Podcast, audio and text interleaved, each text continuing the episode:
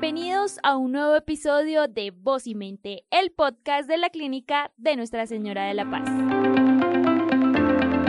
En este episodio de Voz y Mente, en la sección Enlázate con la dirección, nos acompaña Alexi Vallejo, subdirector médico de la clínica de Nuestra Señora de la Paz. Bienvenido.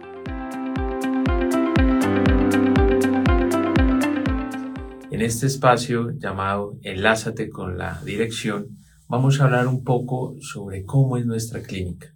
Les agradecemos en principio enormemente su compañía, el interés, todas las preguntas que nos han hecho durante todo este tiempo.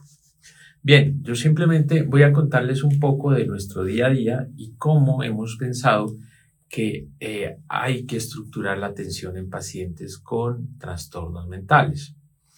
Nosotros venimos trabajando desde hace muchos años. Nuestra clínica es una de las más antiguas en el país. Tenemos ya 67 años. En un par de semanas estamos celebrando nuestro cumpleaños y hemos aprendido en el camino, yo creo que eh, muchísimas cosas, pero en los últimos cinco años hemos venido dando un bote de esos que eh, es necesario hacer de tanto en tanto para reconceptualizar, para en la actualidad nos permiten generar intervenciones para nuestros pacientes más puestas en sus contextos. Entonces, claro, cuando revisamos nuestras cifras, la mayoría de nuestros pacientes están atendidos en consulta externa. Usualmente las personas llegan a consulta externa remitidos de su médico de atención primaria, remitido de algún especialista o porque han sentido la necesidad de tener ayuda psicológica o por psiquiatría, dado que empiezan a tener algunos síntomas. Habitualmente las EPS dan unas eh, autorizaciones y hay unos trámites que son muy propios de cada una de las EPS, pero nuestra institución tiene varios canales de comunicación para abrir esa ventana. Ahí los pacientes llegan, hacen una consulta ambulatoria en alguna de las sedes que tiene nuestra institución y pueden tener servicios de psiquiatría, de psicología, de neuropsicología o de psiquiatría de niños y adolescentes, que es una subespecialidad de la psiquiatría general. Digamos que para aquellos casos en los que existe un mayor grado de complejidad y de golpe se requiere un seguimiento un poco más continuo y la llegada de otras visiones, de otros terapeutas, de eh, otras disciplinas como el trabajo social, pues tenemos la opción de Clínica Día. Este es un programa maravilloso porque hay un equipo terapéutico centrado en una rápida recuperación de las personas mientras estas personas están en sus hogares. La clínica, adaptándose a la modernidad, tiene la mitad de nuestra clínica día de manera presencial. Los pacientes vienen de lunes a viernes, o en una franja en la mañana o en una franja en la tarde y hacen distintas actividades puestas en la recuperación propia. Pero también tenemos las opciones que nos ha dado la modernidad de la virtualidad. En el país somos una de las pocas instituciones que brinda este tipo de servicios integrales de manera virtual. Tenemos una clínica día virtual que es muy robusta, que lleva ya una trayectoria importante y tiene un equipo que se ha consolidado de manera maravillosa. Esta clínica día pues se agencia desde cada una de, las casas de nuestros pacientes, se conectan y están con sus equipos terapéuticos y con sus psiquiatras.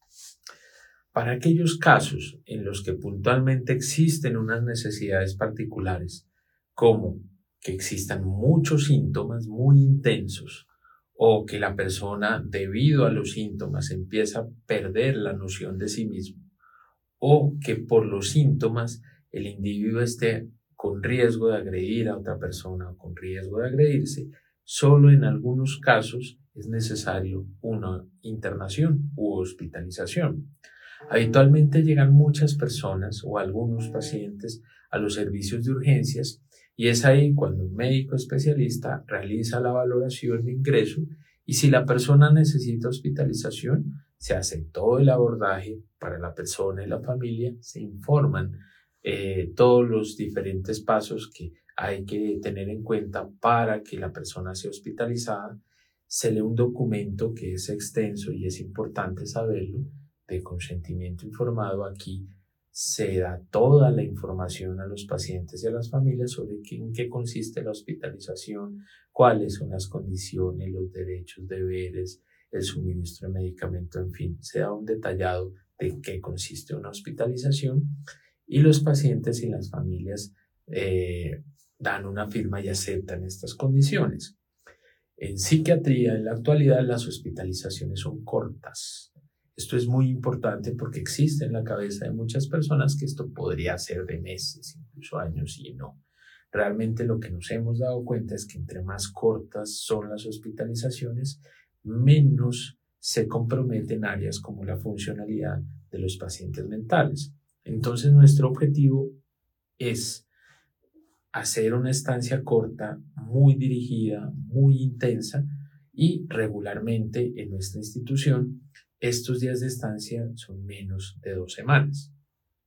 ¿Qué pasa en el tiempo de hospitalización?